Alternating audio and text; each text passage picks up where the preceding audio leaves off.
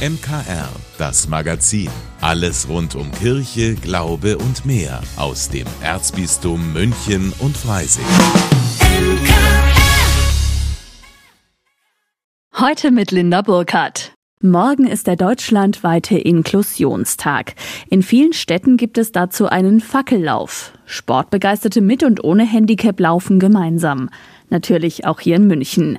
Engagiert dabei die Caritas, erklärt Christine Amler vom Familienunterstützenden Dienst. Wir haben ein paar äh, Ehrenamtliche, die unterstützen werden, die an der Strecke stehen und äh, noch ein bisschen anheizen. Dann auch ein ehrenamtlicher Fotograf, den wir schon seit langem bei uns haben, der ganz tolle Fotos macht. Der kommt extra einen Tag aus dem Urlaub zurück, vorher schon, dass er dabei sein kann und Fotos machen kann.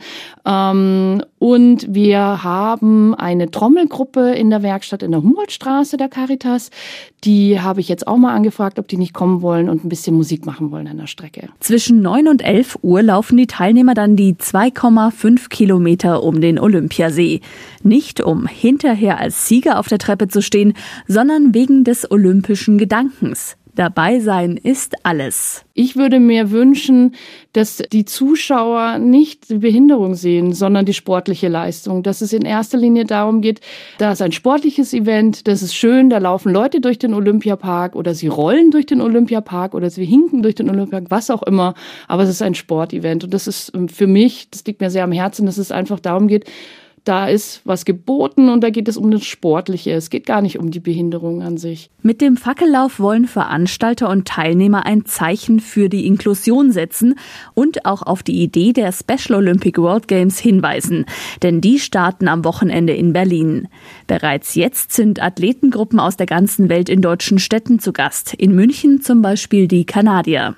Wie alle anderen Teilnehmer am Fackellauf im Olympiapark bekommen sie Urkunde und Siegerfoto und als Trophäe eine Fackel zum Umhängen aus Holz, erklärt Christine Amler. Die Holzfackel ist ungefähr so zehn Zentimeter lang. Man hat unten einen kleinen Stiel, an dem jetzt auch das Motto der Special Olympics drauf gelasert wurde. Das heißt zusammen unschlagbar. Und dann sieht man oben ein Flammenmeer. Äh, es sieht so ein bisschen aus, als würde sie brennen, die Fackel. Und darauf ist das Caritas-Logo drauf gebrannt worden. Und auf der Rückseite sieht man noch mal ein bisschen die Bänder. Man sieht aus, als wären das Stoffbänder, die angezündet wurden. Also richtig wie eine schöne olympische Fackel. Die Fackeln sind in den Dachauer Werkstätten für Menschen mit Behinderung hergestellt worden. Noch ein Punkt, in dem die Caritas den Fackellauf unterstützt. Übrigens, Startläufer morgen Vormittag um 9 Uhr ist Georg Emmerdinger, Special Olympics Athlet und 32-facher Goldmedaillengewinner.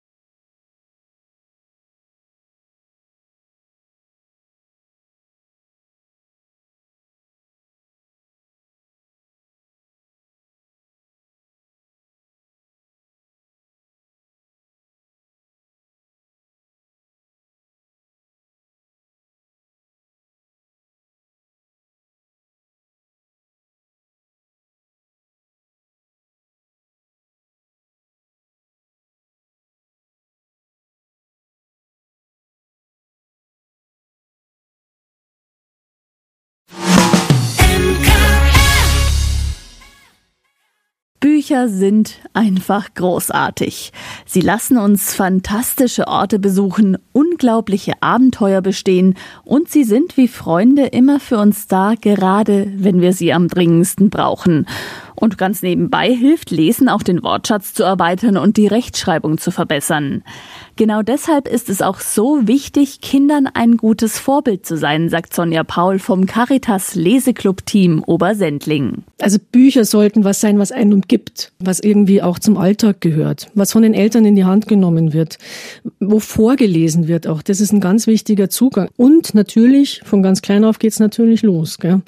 Kinderbücher, die ganz Kleinen vorlesen, die Bilder, denke, das ist einfach wichtig, auch früh genug damit anzufangen. Weil aber nicht alle Eltern ihren Kindern vorlesen oder vielleicht auch nicht die Sprache sprechen können, gibt es im Caritas Kinder- und Familienzentrum den Leseklub, gefördert von der Stiftung Lesen. Mit dabei ist auch Sonja Paul und vielleicht ja auch bald jemand von unseren Hörern. Die Lust haben, selber gerne lesen, selber gerne vielleicht was mitbringen, kreativ außenrum noch zu gestalten und einfach Lust haben auf die Zielgruppe 6 bis 11, eine ganz neugierige, lebendige Zielgruppe, um da zu gucken und mit uns gemeinsam nochmal ein Leseclub-Angebot einmal in der Woche nochmal zu starten. Die Kinder sind bis zu zwölf Jahre alt, sprechen daheim teilweise kein Deutsch oder sind ganz neu hier in Deutschland angekommen.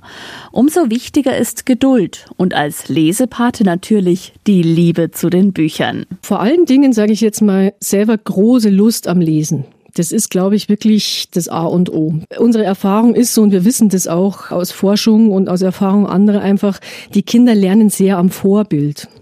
Das heißt, sie lernen dran, wenn Menschen einfach Lust haben am Lesen.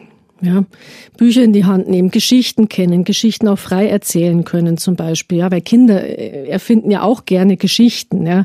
Und das Handwerkszeug wird dann in Online-Workshops dazugelernt. Beim Leseclub wird nämlich nicht nur einfach vorgelesen, sagt Sonja Paul. Und ganz wichtig, es soll sich nicht nach Schule anfühlen. Also kein Leistungsdruck beim Lesen. Ja, also das ist ja das, was wir aus der Schule kennen. Es ist sehr, sehr mit Leistung verbunden. Bei uns sehr spielerisch. Das ist so gewählt, dass man sagt, man versucht über diese Art und Weise die Kinder sehr zum Lesen dann zu bewegen. Es ist manchmal ganz interessant, viele Kinder kommen und sagen, okay, ich nehme das Vorlesen jetzt mal in Kauf, weil sie Lust auf das Basteln hinterher haben. Das ist auch schon mal eine tolle Motivation, die Kinder so ein bisschen dazu zu bewegen, die sonst gar keinen Zugang hätten oder wenig Zugang hätten, dass sie kommen, weil eben die Freude ist auf das, was danach noch kommt. Sobald sich Freiwillige gefunden haben, kann es losgehen in Obersendling. Sonja Paul freut sich schon auf die neuen KollegInnen und für sie selbst ist dieses Ehrenamt auch keine Einbahnstraße. Dass man einfach merkt, okay, da springt was über, die Freude, die Begeisterung, das Entdecken, ja, das Entdecken von diesen Lesewelten. Man entdeckt ganz viel Neues, also auch mit den Kindern zusammen. Und ich finde, das ist eine große persönliche Freude. Und ich spüre immer ganz, ganz viel, nennen wir es jetzt einmal, Verbindung Bindung, diese Freude erfüllt mich sehr. Wenn wir ein gutes Treffen hatten, eine schöne Zeit miteinander hatten, ich gehe raus, mir geht's total gut. Außerdem stimmt auch die Chemie im Team. Also wer Lust hat, einfach im Caritas Kinder- und Familienzentrum in Obersendling melden und vielleicht schon bald die Liebe am Lesen an die Kinder weitergeben. Egal ob die Familienfeier am Wochenende, die bestandene Abiturprüfung oder auch etwas ganz anderes. Es gibt ja Dinge, an die erinnert man sich gerne auch noch Tage später. Und dann gibt's natürlich auch Dinge, die man sofort vergessen kann.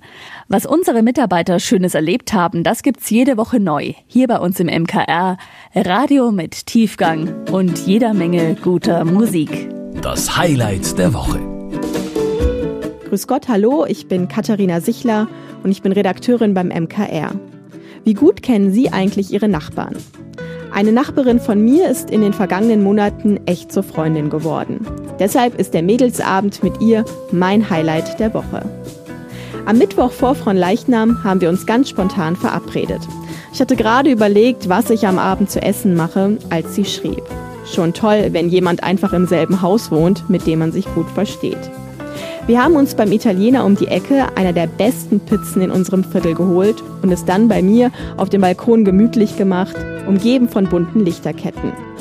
Den Abend haben wir dann mit Radlermusik und tollen Gesprächen über Beziehungen, Job und natürlich auch den neuesten Haustratsch ausklingen lassen. Ein richtig herrlicher Sommerabend und es war bestimmt nicht der letzte. Vielleicht rufe ich Sie nachher gleich mal wieder an.